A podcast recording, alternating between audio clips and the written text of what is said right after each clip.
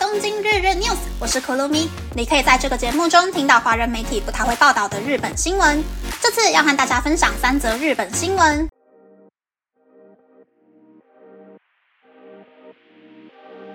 第一则新闻是：男生是饼干，女生是水果塔。日本的性别教育出了什么问题？性别教育是为了实现尊重，创造能够发挥每个人资质和能力的社会，并培养儿童不受性别限制、了解自身意识的努力。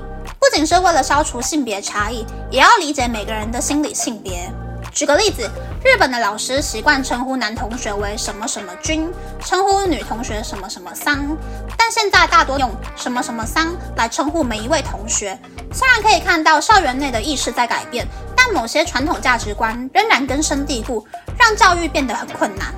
例如，某一间幼稚园为了淡化性别只有男女的印象，称呼男生是饼干，称呼女生是水果塔。老师在呼叫小朋友排队的时候，会说饼干站左边，水果塔站右边。但其实这种做法跟叫男生女生没什么太大的区别。又或是有家长想要从小灌输小朋友性别平等的观念，当读小学的女儿说喜欢粉红色的时候，就硬是要女儿回答喜欢蓝色。甚至有家长为了让孩子更早认识世界上有很多种性别存在，就把小孩带到了有很多 gay bar 的新宿二丁目，反而让小孩被吓到大哭，更讨厌 LGBT 族群。老师或家长在对小孩进行性别教育的时候，不要用自己心中既定的想法去束缚小朋友，而是要提供小朋友更多样的选择，让小孩在自由选择的环境中去了解自己和其他人的性别认知。第二则新闻是，国中生在课堂进行硫化氢生成实验时，因为身体不适被紧急送医。福冈县的一所国中，三十一位二年级学生在六月二日进行了硫化氢生成实验。在实验中，会将铁和硫磺混合加热，生成硫化铁，再取出硫化铁放入试管中，滴入稀释的盐酸，就会产生出硫化氢气体。不过，有十位同学在实验结束之后，因为感到不舒服，被送往了急诊室。实验是在实验室里面进行的，所有的门窗都是开着的，化学药品的用量也没有问题。老师也指导学生要用手扇风之后再去闻生成物产生的气味。但是除了福冈县、秋田县、名古屋市、茨城县的国中生，也因为这个实验出现了紧急送医的情况。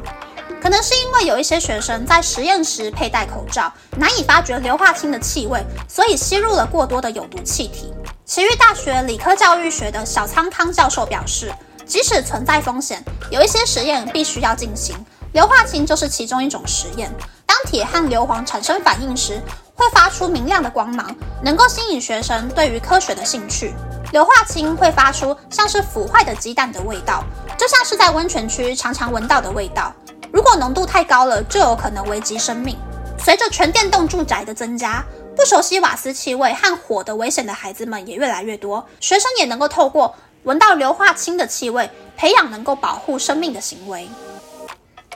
第三则新闻是：为什么北海道知名伴手礼“白色恋人”要出只有巧克力的版本呢？白色恋人是由两片香气浓郁的饼干夹住巧克力的甜点。然而，随着今年日本禽流感的扩散，鸡蛋的供给量不足，影响了白色恋人饼干的制造量。虽然目前产线已经恢复正常，但依旧有部分商品从今年初开始停止贩售。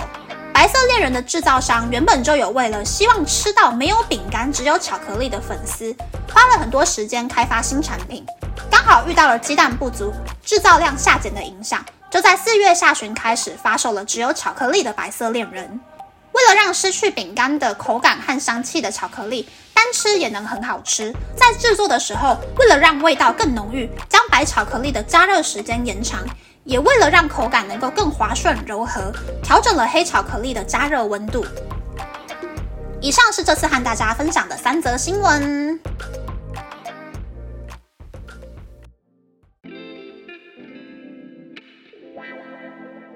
新闻是性别教育好困难的新闻，我不太清楚日本家长们，也就是现在大概三四十岁左右的人读书的时候是什么样的氛围。我读书的时候就已经有同学很明确的表达了自己的性别取向。国小的时候还好，国中的时候慢慢就有出现身体和心理的性别取向比较不一样的同学。高中的时候就更多了，还出现就是暗恋、交往、分手，和一般异性恋同学一样的那种小情侣。我自己是觉得，我不排斥和性别取向不太一样的人当朋友，就算是女同，只要不要喜欢上我这个异性恋倾向的人呢，大家都可以开开心心的玩在一起。当然也是会有一些不太喜欢 LGBT 族群的同学，但也不会特别对人家指指点点，顶多就是不太往来而已。所以我觉得日本现在有点矫枉过正的现象，会不会是因为大人们的认知还很浅，就把自己不了解 LGBT 或是性别教育的那种羞愧、害怕的心情，硬生生的转嫁到了小孩子的身上？大家如果有其他的想法的话，欢迎留言或是私讯来跟我一起讨论哦，好好奇哦。第二则新闻是硫化氢实验，好可怕的新闻。新闻里有补充，造成那么多起送医事件的原因，可能是因为一个老师教三十多个学生，就很难保障每一个人都有乖乖的做实验，又或是实验室的空间规模跟设备，造成的即使已经开窗开门的情况下，还是没有办法完全换气的现象。其实我也是蛮认同新闻里面那个教授的说法。因为有危险就不教小朋友了，有可能就会造成小孩子失去判断危险的能力，错过了自保的机会。所以，就算有一点点危险，还是要去做吧。第三则新闻是白色恋人巧克力的新闻，我还没有看到东京有在卖白色恋人巧克力啦，但应该去游乐亭的那个北海道物产店，就应该很有可能找得到。日本貌似呢是靠养了新的蛋鸡去增加鸡蛋的产量，没有靠外国进口蛋来消减缺蛋的问题，所以大家都真的是忍了快要半年吃别的东西来摄取蛋白质。希望以后这种好像很常见的东西突然消失的现象不要再发生了。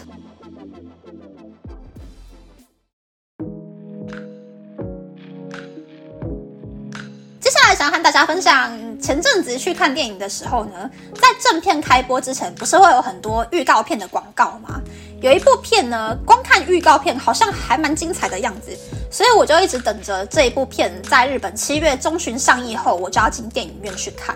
然后我就把这一件事情呢告诉了我在台湾的姐姐之后，姐姐就问我说片名是什么，我就说那是一长串的片假名，我已经不记得了。然后姐姐就说：“那你告诉我那个演员的名字是什么？我搞不好知道是什么片。”所以我就上网查了，然后又是看到一串片假名啦，我就直接说：“嗯，演员叫做拉塞鲁库洛。”